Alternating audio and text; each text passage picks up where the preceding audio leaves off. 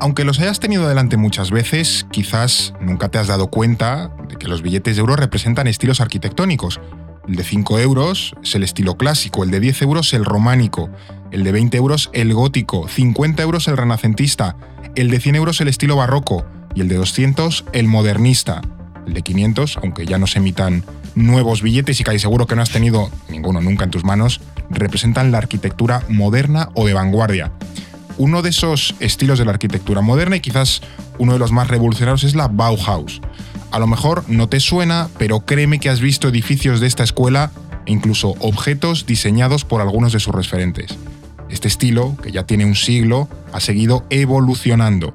Hoy en No es el fin del mundo hablamos de la nueva Bauhaus europea. EO me explica, la versión corta de No es el fin del mundo. En este nuevo EO me explica, vuelve a estar con nosotros Paula Cámara. ¿Qué tal? ¿Cómo estás, Paula? Hola, Fer, muy bien. ¿Y tú? Después de los trenes toca arquitectura. Cambiamos un poquito de tercio. Hay que hablar un poco de todo, ¿no? Exacto. Explicar eh, estos conceptos. Hoy llevamos esto de la nueva Bauhaus europea y quiero que nos cuentes eh, qué es y por qué está de actualidad. Pues en primer lugar es un programa de la Comisión Europea para crear ciudades más habitables, sostenibles e inclusivas. ¿Y qué tipo de proyectos abarca? Pues puede llevar desde pues, construir una escuela con materiales naturales ¿Vale? a, por ejemplo, rehabilitar una, una vieja fábrica para hacer un espacio cultural. Por que ejemplo. pasa en muchas ciudades ahora, fábricas estas que se quedan abandonadas, yo que sé, en Madrid, pues Matadero y en otras muchas ciudades, pues Exacto. rehabilitarla y ponerla a funcionar otra vez, ¿no? De hecho, por ejemplo, en España hay un caso muy chulo que es una casa ecológica construida con técnicas 3D eh, de cerámica y de arcilla. Esto que sale la- impresora así echando Sí, líneas, sí, pues con cerámica y arcilla. Bueno, Exacto. y luego, eh, esto también porque está un poco de moda, porque nueva Bauhaus europea, pues ¿por qué? O sea, ¿está empezando a estar así un poco en auge o...? Sí, a ver, acaparado un poco la atención porque es un proyecto muy reciente. La nueva Bauhaus europea fue promovida en 2020 por la presidenta de la Comisión Europea, Ursula von der Leyen, como una iniciativa más para contribuir al cumplimiento del Pacto Verde Europeo. De hecho, vamos a escucharla. And this is why we're launching today the European Bauhaus. Por eso lanzamos hoy la Bauhaus Europea, un movimiento que pretende ser un puente entre el mundo de la ciencia y la tecnología Y el mundo de las the artes y la cultura. of arts and culture.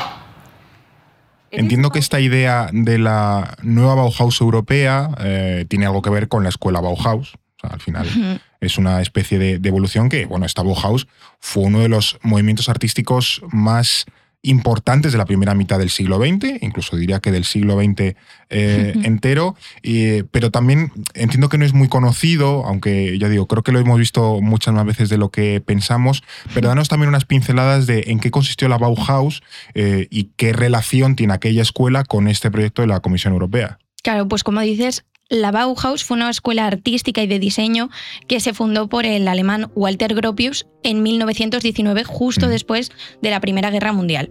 Y llega en un momento en el que Europa se encontraba deva- devastada por la Gran Guerra Sí. y empieza a surgir un poquito la idea de que el arte debe tener un, un rol más social y que esté más orientada a mejorar la vida de las personas. Entonces, y cambiando un poco de perspectiva totalmente a lo que había sido antes, esta, esta nueva corriente de la Bauhaus busca la simplicidad. Busca reducir la estética del diseño a su simple funcionalidad. Es O sea, decir, ¿Y esto, o sea, ¿qué, qué, qué ejemplos tiene cómo funciona o qué busca? Porque también en esa época, a ver, en, en estilos arquitectónicos en la historia del arte yo no soy ningún experto, soy más bien profano, pero esa también es la época un poco del Art Deco, que tenía cosas muy sobrecargadas, un poco finales del modernismo, que también era como muy, Hmm. muy barroco en el sentido de cosas muy recargadas, pero esto es lo contrario. Claro, es que busca romper con eso. Claro. O sea, al final, eh, la Bauhaus lo que hacía era diseñar edificios útiles, que era el punto más Ya importante. está, sin más Exacto. Lo que dices, veníamos de una época con mucho adorno, mucha grandilocuencia, mucha pomposidad, y era romper precisamente con eso. Lo más innovador, por ejemplo, era que se utilizaban tecnologías nuevas y materiales como el cristal, el acero o el hormigón armado, que rompía totalmente con lo que se había estado utilizando, que quizás ahora nos parece normal, pero en esa época era una revolución casi. Claro, pensemos que estemos hablando de 1919 y, y eso, el, el cristal, el hormigón, el acero, son materiales que todavía se siguen utilizando mucho hoy en día y tienen hasta cierta, cierto componente eh, moderno, ¿no? O muy Claro. innovador. Pues esto es hace básicamente algo más de un siglo. O sea, que Sí, la, sí. la revolución es, es evidente, ¿no? Eh, se me viene a la cabeza, creo que quizás uno de los ejemplos más, más característicos, el mítico edificio que pone Bauhaus arriba. No estoy hablando del sitio donde venden eh, muebles, que también se llama Bauhaus, pero esto es una- la escuela de la Bauhaus, ¿no? Sí, es, ese es el edificio de la escuela Bauhaus de Dessau, que está al este de Alemania. Y es verdad que si tú buscas en Google Bauhaus, es, Es lo lo, que primero sale. que sale. Entonces, al final es la idea que muchas personas tienen en la mente precisamente por eso. Mm. Por ejemplo, en Barcelona también tenemos un ejemplo muy claro, que es el pabellón alemán en la zona de Montjuic. Vale. Que no todo el mundo lo tiene en la cabeza, pero también Va- es un Antes ejemplo. vas a ver la Sagrada Familia, Claro. no esto, pero Sí, es es, que más ahí. turístico, claro. Y mm, eh, la Bauhaus fue un movimiento muy importante precisamente porque, por lo que decíamos, porque rompió con todo y fue una revolución en toda regla. Entonces lo que hizo fue fusionar por un lado todas las disciplinas a nivel de arte, ciencia, tecnología, eh, para crear un lenguaje mucho más común y Mm. mucho más universal. Y por otro lado, un poco al hilo de lo que estábamos yendo, era crear una arquitectura sencilla, que fuese accesible a todo el mundo y que fuese más que estuviese más orientada a solucionar los problemas cotidianos de la gente. Claro, porque también estamos hablando un poco de la Bauhaus, que también tendrá relación con esta nueva Bauhaus, de arquitectura de edificios, pero en realidad no es solo edificios, sino que es diseño, diseño de objetos. Exacto. O sea, que el- yo qué sé, las míticas sillas de consulta de médico, Sí, la Estas que echan para atrás. esta que es como una U tumbada, Sí. que no tiene patas. yo es que creo que es difícil imaginársela si no sabes muy bien cuál es, pero no sé, la, la típica silla de consulta de médico de los años 70 u 80, eso es Bauhaus.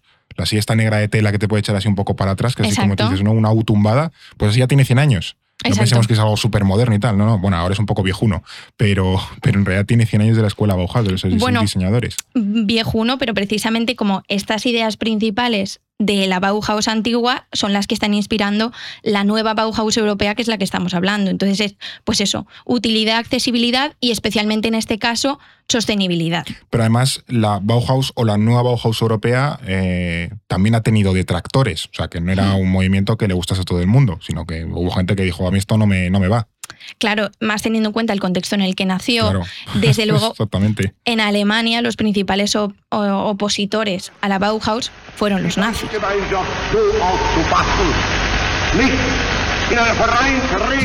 Entonces, las tensiones con los nazis, de hecho, llevaron a que la escuela Bauhaus tuviese que cambiar de sede en varias ocasiones durante los años 20 y finalmente, en 1933, se terminó cerrando cuando Hitler llega al poder.